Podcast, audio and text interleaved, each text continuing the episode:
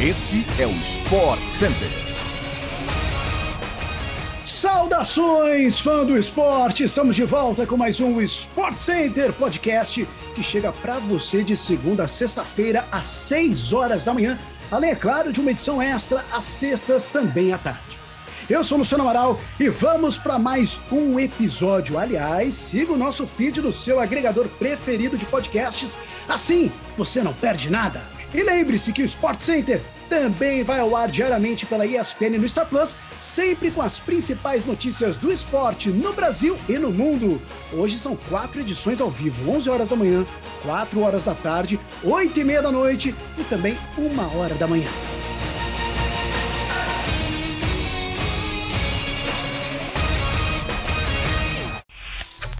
O avião particular de Neymar teve que fazer um pouso de emergência na manhã de ontem por conta de problemas técnicos na aeronave.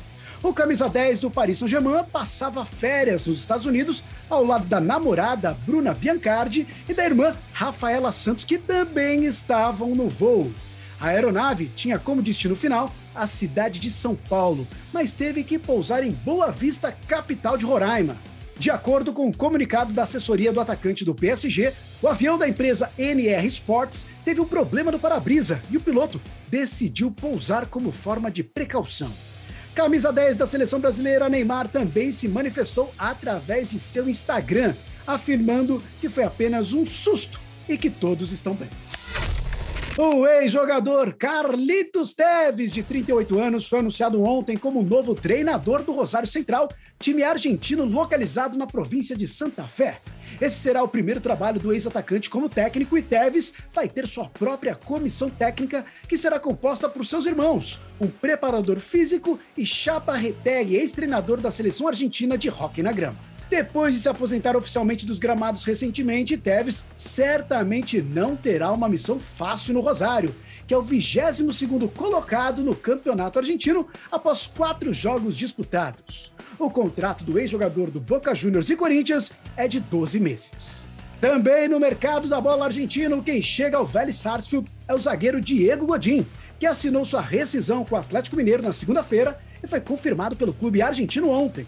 O defensor assinou com o Vélez até 2023 e reforça a equipe de Alexander Medina logo antes das oitavas de final da Libertadores contra o River Plate. A saída de Godinho do Galo aconteceu devido à vontade do jogador de manter um bom ritmo de jogo. De olho na Copa do Mundo do Catar, o uruguaio entrou em campo apenas nove jogos desde que chegou ao Atlético Mineiro e agora ruma para o Vélez. Vamos de tênis! A brasileira Bia Haddad Maia teve sua revanche ontem contra Kaya Kanep, estoniana, que a eliminou em Roland Garros. Agora, em partida válida pelo WTA 500 de Eastbourne, a tenista paulista fez 2 sets a 1 em Canep e avançou às oitavas de final da competição. As parciais foram 6-4, 3-6 e 6-3.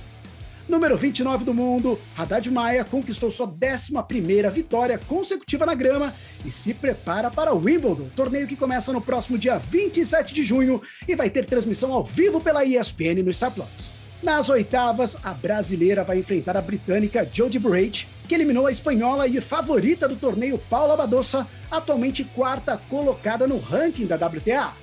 O jogo está previsto para as 9h45 da manhã dessa quarta-feira, ao vivo pelo Star Plus. E o brasileiro Thiago Monteiro também avançou na chave de simples masculina e joga 8h20 da manhã nas oitavas. Falando em Wimbledon, as brasileiras Gabriela Sé e Carolina Meligeni Alves foram eliminadas do quali ontem.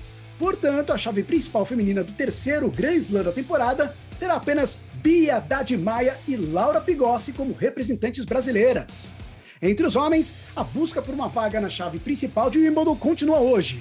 Matheus Putinelli, de Almeida e João Menezes jogam a partir das 7 horas da manhã ao vivo pelo Star Plus e você acompanha. Se avançarem, ficarão a uma vitória da classificação para o Wimbledon.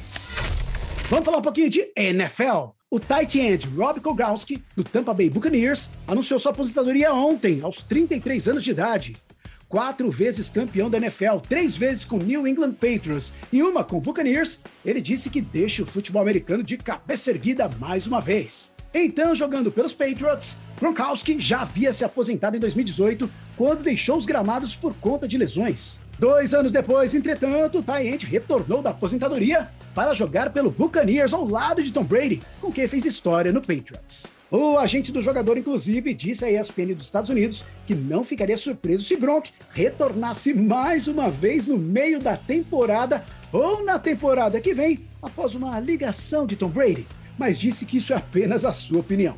Ao longo da carreira, Gronk foi selecionado para All-Star em cinco oportunidades.